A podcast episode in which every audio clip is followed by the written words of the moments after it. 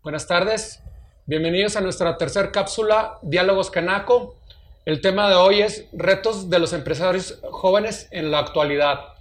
Em, me acompaña el presidente Mauricio Holguín, que nos va a hacer favor de presentar a nuestros dos invitados. Muchas gracias Arnoldo, secretario, siempre un placer compartir contigo estos micrófonos. Y pues tenemos dos invitados de lujo muy activos en el área de empresarios, pero sobre todo en las cámaras empresariales los hemos visto muy, muy activos, nos han felicitado mucho. Eh, primero pues a Gabriel Espinosa de los Monteros, que tiene Florería Calo. Así es. Eh, soy cliente de ahí, entonces me consta el servicio y la calidad. Y pues con Mario Guerrero, que también soy cliente de sus carreras, Carreras Durango. Eh, los dos empresarios jóvenes, muy jóvenes, la verdad, y muy activos, muy proactivos, que eso realmente hace falta. Lo, platicábamos mucho en años anteriores, que la juventud tiene que ser la que impulse, porque pues no son, muchas, mucho se dice que los jóvenes son los empresarios del futuro, y no, nosotros estamos seguros de que son los empresarios del hoy. Entonces, pues la intención es eh, que nos platiquen un poquito, ir avanzando, cómo, cómo viene la juventud y cómo nos van empujando a los que de alguna manera pues ya somos empresarios ya añosos. Por favor, secretario. Sí, mira, esta pregunta es para ambos. ¿Cuál es la principal preocupación que tienen los jóvenes en este momento con los problemas que estamos pasando? Quien quiera contestarme la primera.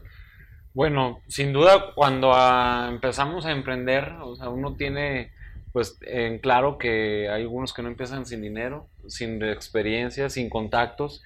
Y ahora súmale una pandemia que estamos viviendo, entonces la incertidumbre y el miedo en los jóvenes pues siempre va a estar, ¿no? O sea, al momento de emprender siempre llevas el miedo, siempre llevas la incertidumbre de qué es lo que va a pasar. Muchos de los que creen que cuando inician un, negocio o un modelo de negocio que ya se quieren hacer pues millonarios, luego, luego pues realmente pues de dónde, o sea, o sea es un trabajo pues muy eh, de, meses de planeación, de, de, estar ahí tenaz en, la cuestión de, los negocios.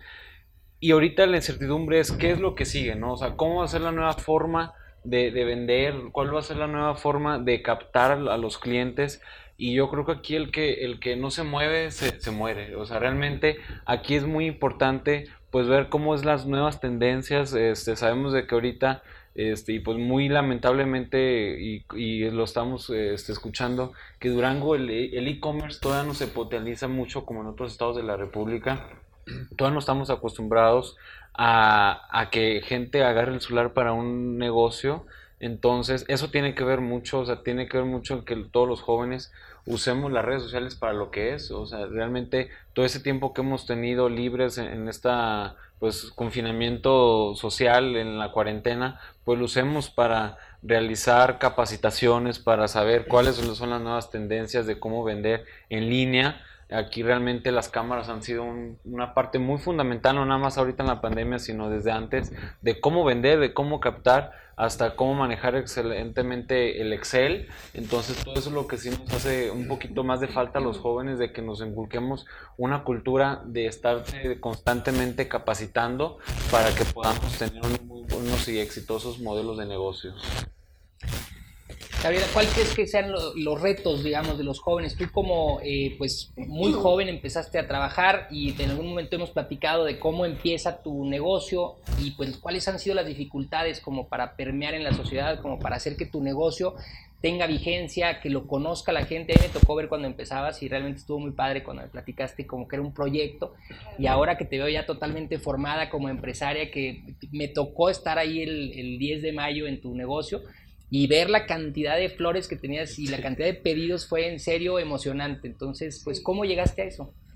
Pues, primero que todo agradezco mucho la invitación. Muchas gracias. Eh, yo creo que uno de los principales retos para mí fue también como, como complementando con Mario, el, el innovarse el estarse renovando constantemente y el estarse capacitando, yo creo que también es importante. Yo me afilié primeramente a cámaras inmediatamente ahí fue donde yo aprendí a cómo relacionarme con otros empresarios, con otras personas, con clientes. Entonces, a partir de las relaciones yo fui haciendo mi negocio. Pues, porque probablemente hay muchas florerías en todos lados, O sea, donde quiera, en cada esquina te encuentras una florería.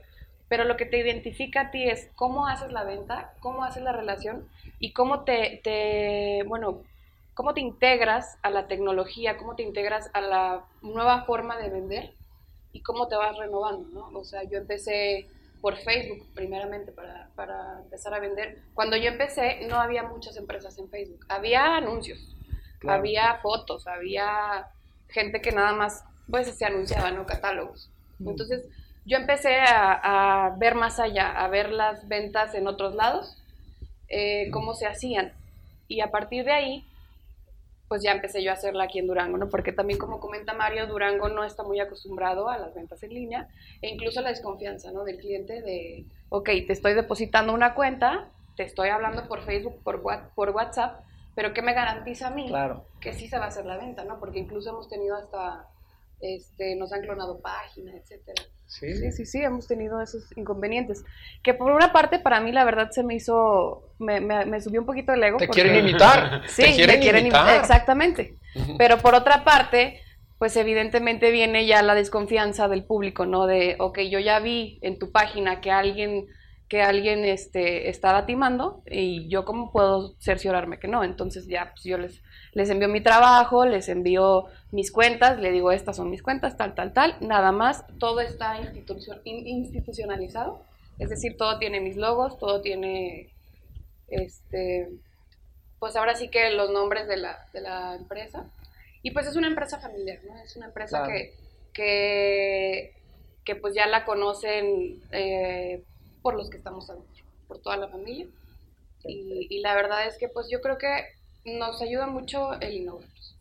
Claro, que se ha ido posicionando y aparte que la gente ya tiene confianza. Eh, número uno, tú atiendes personalmente prácticamente a los clientes, entonces eso siempre da mucha confianza. Y la otra es que ya con los años obviamente se va posicionando en un mercado que como tú dices no es fácil, es muy competido porque cuando tú entraste pues ya había muchas flores y había que hacer una diferencia pero rompiste ese esquema eh, difícil de romper entre los empresarios y pues sobresaliste. Realmente te digo, pues sí, es, es padre ver cómo, cómo creciste.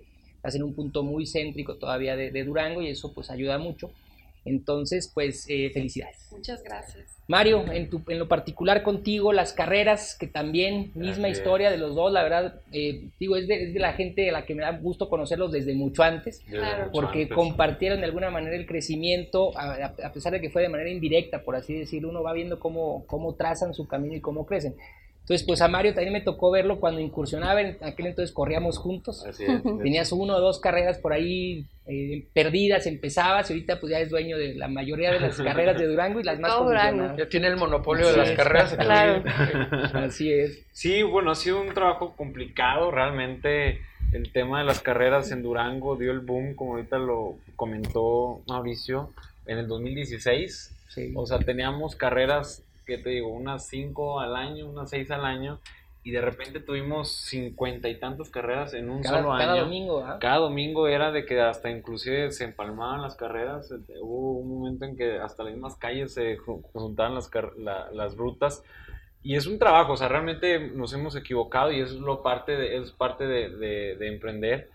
Y ahorita el momento de, de, con esta pandemia cambió absolutamente todas las reglas del juego. Ahorita va a ser muy tardado que volvamos a tener una carrera como la que teníamos antes, al, igual que Gaby, o sea, de los eventos también masivos. Este, para empezar, no vamos a tener más de 200 personas. Entonces, y la gente ya le gustaba eso, o sea, ya estaba esperando una carrera, este, y teníamos de mil, o sea, tuvimos, llegamos a tener aquí en Durango una carrera de convivencia de cinco mil personas en el Valortito, que fue cuando ya fue lo más, lo más que pudimos tener de asistencia y ha sido un largo trabajo. Yo tengo ya siete años con, con las carreras, este, siete años. En este año, en octubre, pues ya cumplimos ocho años, en el cual pues posicionamos el tema de seguir fomentando la actividad física en, las, en las, familias duranguenses. Eh, yo creo que triplicamos la cantidad de asistentes. O sea, antes un promedio de las carreras pues eran de 200, 300 y ahora era un promedio mínimo de 700 participantes. Ahora vamos a optar una nueva, una nueva normalidad dentro de esta pandemia, que son las carreras virtuales. Las carreras virtuales ya se están llevando a cabo en Ciudad de México, en Guadalajara, en Monterrey, inclusive aquí en la región de, de, La Laguna, donde el corredor pues participa dentro de su casa, puede ser dentro de su cochera, dentro de una, o sea, de una caminadora, o ahora que ya el gobierno, aquí en especial en Durango, ya abrió algunos parques públicos, este, obviamente que sea una zona totalmente abierta y segura. Eh, tengo entendido que el parque ya está al 25% de su capacidad, ya puede salir a hacer este, la gente su, su ejercicio porque pues ya, ya hicimos inclusive hasta todas las clases que nos pusieron en, en Facebook de yoga que ahora toca, este hit que ahora toca, entonces ya la gente ya está hasta, ya la verdad inclusive me, me, me, me incluyo, de a lo mejor no hacer ejercicios en un solo, en un solo lugar de tu casa. Y es por eso que ya se están optando estas carreras virtuales que pues dentro de este año 2020 así van a ser. O sea, este año 2020 ya está totalmente descartado que vamos a poder hacer una carrera presencial, o sea, de manera, de manera física, en los cuales pues aumentabas más allá de fomentar la convivencia, la, la, convivencia, o sea, se fomentaba que las familias iban, o sea, era un encuentro de, de, personas y ahora pues prácticamente tenemos que seguir estas nuevas reglas del juego. Es un, es un nuevo reto, digo, las carreras virtuales, pero este, cómo llevarlas a cabo, cómo irlas implementando. Más o menos ya nos explicaste cómo, cómo hacer que la gente se, se entusiasme a una carrera virtual, Mario. Así es, bueno, nosotros tenemos que seguir conservando la experiencia del corredor, o sea, porque la experiencia del corredor es de que tú llegas a la meta y te dan tu medalla y toda o sea, la infraestructura de, la meta, la euforia. Sabemos que cuando corremos, o sea, liberamos esas endorfinas que hacen que se libere el, el estrés. Entonces, este, tenemos que nosotros seguir conservando ese, esa misma experiencia. Yo siempre pongo el ejemplo que es como si tuvieras una película en tu casa pues realmente la estás viendo tú a gusto. por ejemplo, ahorita que ya pusieron un autocinema, ¿no? O sea, que viene siendo casi, casi lo mismo, que porque sí me han dicho corredores de que, oye, pues ¿cuál es lo mismo? O sea, ¿qué, qué, qué tengo yo con correr una carrera virtual? Pues es exactamente lo mismo, o sea, Tatino, tú puedes estar en tu casa a gusto viendo una película en tu cuarto, pero tú también tienes una experiencia de ir a un autocinema, de pues sentir la, ahora sí que la magia del cine y es igual acá con las carreras, tú puedes, tú puedes eh, ejercitarte, tú puedes hacer tus distancias solo en, el libramiento, ya en los parques o en, tu misma cochera y quemando las mismas calorías como si corrieras la misma distancia, pero acá es la experiencia, ¿no? De que te, a, tu casa te llega tu kit, o sea, te va a llegar prácticamente todo, o sea, inclusive te va a llegar tu fruta, tu, tu hidratación a tu casa para que sientas esa misma experiencia como si estuvieras participando en una carrera. Y sobre todo la motivación, ¿no? La motivación de, de, seguir precisamente ejercitando. Sí, y luego la mayoría de las carreras, como no se están haciendo eh, como antes con la logística, se están optando por eh, apoyar unas causas que estamos ahorita, ya sea con los implementos médicos, con despensas para familiares, están usándolo eso también. Aparte, que digo, una de las cosas que hemos platicado es el hecho de que las carreras virtuales tienen la oportunidad de abrirlas también a nivel nacional e internacional, que eso es algo que antes pues obviamente era imposible o era muy costoso. Si tú hacías la invitación en otros estados o en otros países, pues sí, sí viene gente, pero pues viene gente que a lo mejor eh, tiene el tiempo, tiene la, capacidad económica, tiene pues, la ventaja de poder viajar en esos días. Y ahorita con las carreras virtuales estamos viendo que muchas que están muy bien posicionadas, pues las corre gente de todo el mundo y te llega tu medalla prácticamente a tu domicilio. Aquí la intención es incursionar en el nivel nacional, ¿no? O sea, que sea una carrera... Sí, o sea, antes tú te enfocabas en una población en específico, a Durango y a tu región de la Laguna, Mazatlán, Zacatecas, que es donde hay muchos corredores, pero ahora te estás enfocando en todo el territorio mexicano, inclusive este, los paisanos que también están en, en Estados Unidos, que también les gusta mucho el tema del running, pues también se pueden inscribir y les llega su, su medalla y su kit hasta la puerta de su casa. Entonces eso es lo padre. Yo siempre he dicho que cuando hay pros y también hay contras, entonces esa es una de, las de las de las pros de que tenemos, de que tenemos la opción de que toda la gente de, de, México pues pueda participar. Es, es, una frase que yo siempre menciono y lo, lo, he mencionado en otras ocasiones. De las cosas malas siempre algo bueno te queda. Entonces tú estás aprovechando eso y eso te va a quedar para seguir en lo que tú estás metido, hacer las cosas de, digo, inclusivas. O, sea, es decir, pasando todo este, van a seguir las carreras tradicionales, pero ya podrás tú hacer un tipo de combinación con, con, todo ese tipo de cosas. En tu, en tu caso, Gaby, ante los problemas, digo, ya nos dijiste lo que estás haciendo en tu página eh, en cuanto a ventas. ¿Qué otras cosas has modificado o qué otros aspectos has cambiado en tu negocio para adaptarte, para adaptarte a los problemas que hoy en día nos aqueja, esta pandemia?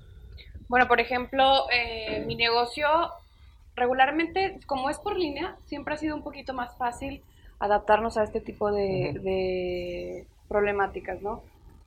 Cuando va una persona a la tienda, se le atiende desde afuera, ahorita ya que ya podemos tener abierto porque tuvimos cerrado bastante tiempo. Se atiende por afuera, el arreglo se entrega igual con cubrebocas, se acerca la persona al cliente, se pone en una mesita y el cliente lo toma después. El dinero se toma y, se, se, guarda, se desinfecta cualquier cosa. Por, por el medio de las redes sociales y en línea, pues el envío a domicilio, el envío a domicilio... Eh, el pago por transferencia, por depósitos, por cualquier manera electrónica que tú puedas pagar, siempre lo hemos utilizado. Los repartidores vienen, eh, ahorita no tenemos repartidores, estamos siendo nada más nosotros la familia, nosotros, mi hermano, mi mamá y yo. Por eso él también me está viendo trabajar más. Porque entonces voy yo y, y, ya trato de tener yo las precauciones, porque no es lo mismo, no, no, no te puedes cerciorar que una persona externa a ti, que no conozca tu negocio, que no tenga la playera de tu negocio, por así decirlo, pueda cumplir con las normas, ¿no? Entonces, ya vamos nosotros con el cubrebocas, se le toca a la persona que recibe eh, o se, se, le busca y este, igual, el, el, arreglo se entrega desinfectado y si se pone, llego yo, este, te lo voy a colocar en el piso, no te acerques tanto, aquí te lo voy a poner, lo tomas y ya, yo me Con todos los cuidados, pero fíjate que, digo, Gaby ya su negocio está muy bien posicionado en el tema de mercado digital. O sea, ella ya, ella empezó así prácticamente, tú empezaste ofertando así, Entonces, esta pandemia, para los que ya están adaptados, pues es mucho más fácil de llevar, porque pues obviamente ya estás de alguna manera adaptada a ese mercado, ya lo conoces, ya no es nuevo, ya no es de tener que innovar en estos tiempos, sino que tú ya lo, lo dominabas. sí, lo único, que, lo único que sí me tuve que enfrentar es a rotar personal, debido a que no pueden estar juntos, son, son, antes estaban todos juntos en un cuarto, son tres, cuatro personas, entonces ahorita pues están dos, en otro turno están dos, y cada, cada quien como es arte, cada quien tiene sus características. Entonces hubo que acoplarse a todo, nos ayudó mucho para que pudieran nosotros aprender uno del otro. E incluso yo misma aprendí técnicas ya de florería porque yo nada más era administradora. Puro dinero, ¿no? Sí, sí, sí, sí. Pero ahora ya me, me, puse a hacer arreglos, la integración en la empresa es, es mucho más positiva. Y yo creo que eh, nosotros como florería, como empresa y como familia nos, nos hemos tratado de enfocar en lo positivo de la en, lo positivo y, y, pues lo que venga, ¿no? Lo que venga y estar tomando, tomando siempre las precauciones necesarias. Crisis es oportunidad. Crisis es oportunidad. Muy bien. Oigan, un último punto. Eh, sabemos que traen por ahí una iniciativa con los legisladores. Eh, cuéntenos un poquito de esto. Bueno, de hecho es lo que hemos estado, como ahorita tú lo comentaste, de crisis es oportunidad.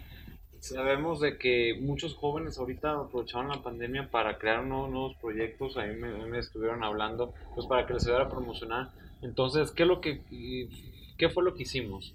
O sea, nos juntamos también este, los jóvenes de Coparmex y el Consejo de Empresarios Jóvenes para poder este, crear unos nuevos marcos jurídicos. O sea, estamos con todo el Congreso del Estado que se fomente una nueva ley de, emprendimiento. Hemos estado teniendo foros con varios sectores de la sociedad, con estudiantes, con, con, todos los directores y rectores de las universidades, con el sector gobierno, que es una parte muy fundamental.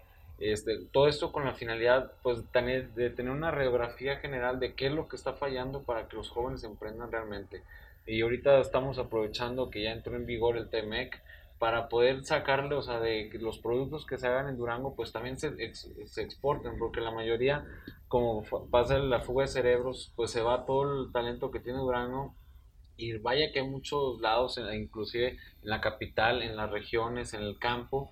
Entonces estamos haciendo esto, nuestra finalidad es que en agosto, eh, cuando, se cuando se revise la nueva ley de ingresos y egresos, se contemple algo para los emprendedores de Durango, no nada más en recurso económico, sino cómo funcionaba el INADEM, una parte de, del INADEM con las convocatorias, de la 2.3 que te daban cámaras de videovigilancia para los negocios, puntos de venta, asesoría, pero más que una asesoría, una asesoría, un seguimiento al emprendimiento.